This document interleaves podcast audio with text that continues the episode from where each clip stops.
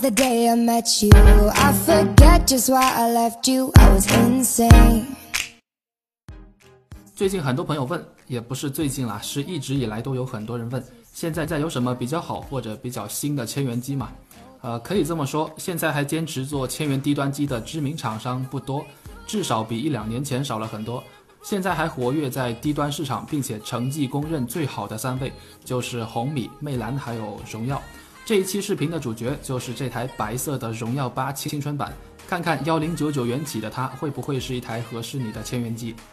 青春版这个概念在千元机上用了挺久的了，意思是旗舰机的精简低低价版，保留一定的旗舰机特色，但是在硬件配置上会做一些削弱来控制成本。主要面向的群体当然就是预算不高的年轻人了，但是是年轻人对手机的要求又比较高，所以做青春版手机真是一件不太划算的事情。怎么拿捏廉价和高端之间的天平呢？这也是越来越少人人肯继续做千元机的理由之一。荣耀八青春版，顾名思义就是荣耀八的轻量版。首先肉眼一看，它跟荣耀八长得实在太相像了，都是双面玻璃，中框看起来好像也是金属，厚度和重量也挺接近，大体的结构跟荣耀八很相似。所以荣耀八青春版版给我的第一印象就是最大限度的保留了荣耀八的外观特色，但是并不是一比一的保留。青春版的玻璃机身反射的强度没有荣耀八那么强，是一块普通的二点五 D 玻璃，并没有做什么 CD 纹理之类的贴纸工艺。单摄像头、单色温闪光灯开孔自然也也就比荣耀八更少。最大的区别是智零件取消了，指纹识别的开孔位置是按不下去的。再看看正面，青春版做的比荣耀八更更好的一个地方是听筒没有凹陷。和玻璃齐平就不容易积灰了，而且摄像头和传感器都做了对齐居中的设计，下巴的 logo 还是跟以前一样一样一样的。中框的部分，我在还没有拿起来之前还真的被它骗了，金属的光泽和拉丝的纹理太像了，但只要一拿在手上就瞬间明白了，这不是金属，而是经过特殊涂层处理过的塑料，触感和金属是很不一样的，这也是它和荣耀八在外观上最最大的区别。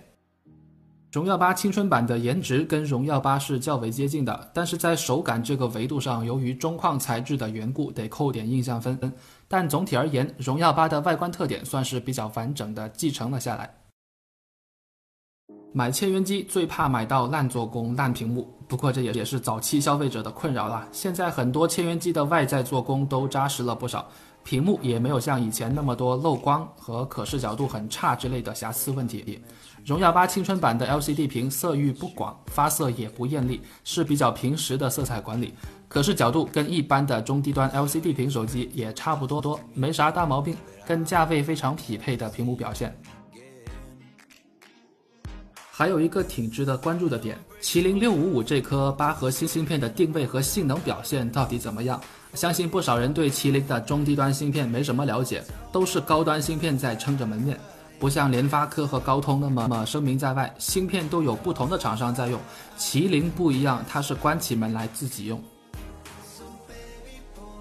通过短暂几天的体验，麒麟六五五的配置和实际表现让我联想到隔壁家的骁龙六二五，都是属于那种比较高能效比的芯片。极限性能确实离发烧级还有很大的距离，能流畅运行最高画质的王者荣耀，几乎就是这一类芯片的极限了。因为他们所采用的 CPU 和 GPU 架构并不高端，但但是优势在于比较先进的十四纳米和十六纳米工艺，所有核心几乎都可以在有需求的情况下火力全开，而且开高频持续运作，这个是比较难做到的一种有求必应的状态。关于电池续航，三个半小时的亮屏测试，三千毫安时电池剩余百分之五十七，屏幕依然是智能手机的耗电大户啊。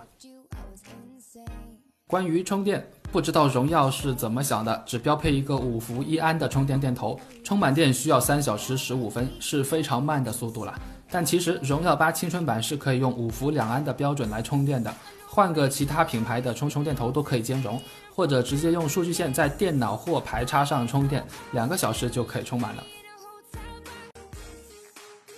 还有一个小槽点，荣耀八青春版没有陀螺仪。啊，首先要明白陀螺仪是干嘛信号的时候，就是它来暂时顶替提高导航精度的。高端手机和多数的导航仪都会安装陀螺仪。还有在部分遥感游戏系里，有陀螺仪的手机操作手感比没有陀螺仪的手机更真实，也是起到辅助重力传感器提高识别手掌运动轨迹精度的作用。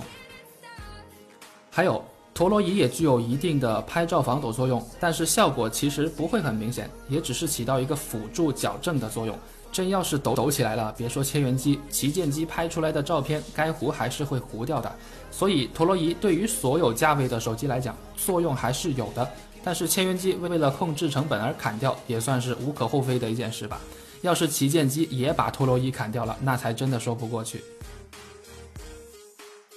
那说说比较良心的，在千元机上也能迅速适配基于安卓七点零的 Emotion UI 五点零，这个优势别家是没那么明显的。自己的平台自己关起门来来优化和适配，机型也相对集中很多。再回过头去看看现在市面上主流的一些千元机，大多数都徘徊在六点零版本之间，旗舰机还没用上七点零的也是不少。拍照方面，镜头是一千两百万像素，感光面积为一点二五微米，没有光学防抖，成像风格跟它的屏幕一样，很平实，没有加一丁点味精。但是夜景的纯度和亮度我发现还不错，稍微跳脱出了我对千元机的固有印象，也算是一个小小的加分项吧。总结，荣耀八青春版标配是三加三十二 G 内存起步的，几个方面综合起来看，也算对得起幺零九九元的售价。如果你真的很喜欢荣耀八的外观，但是没有两千块钱的预算，又或者你不想花太多钱去买手机，那这款机器的性价比还是有的。在视频的开头我也说了，将来肯定会越来越少千元机的。有限的金钱想追求更好的软硬体验，对于你我他还是对于厂商而言都是挺累的一件事情。大家且买且珍惜吧。如果觉得视频做的还不错，欢迎订阅我，同时也可以关注我们的新浪微博和微信公众号，两个平台都会第一时间推送最新的产品体验内容。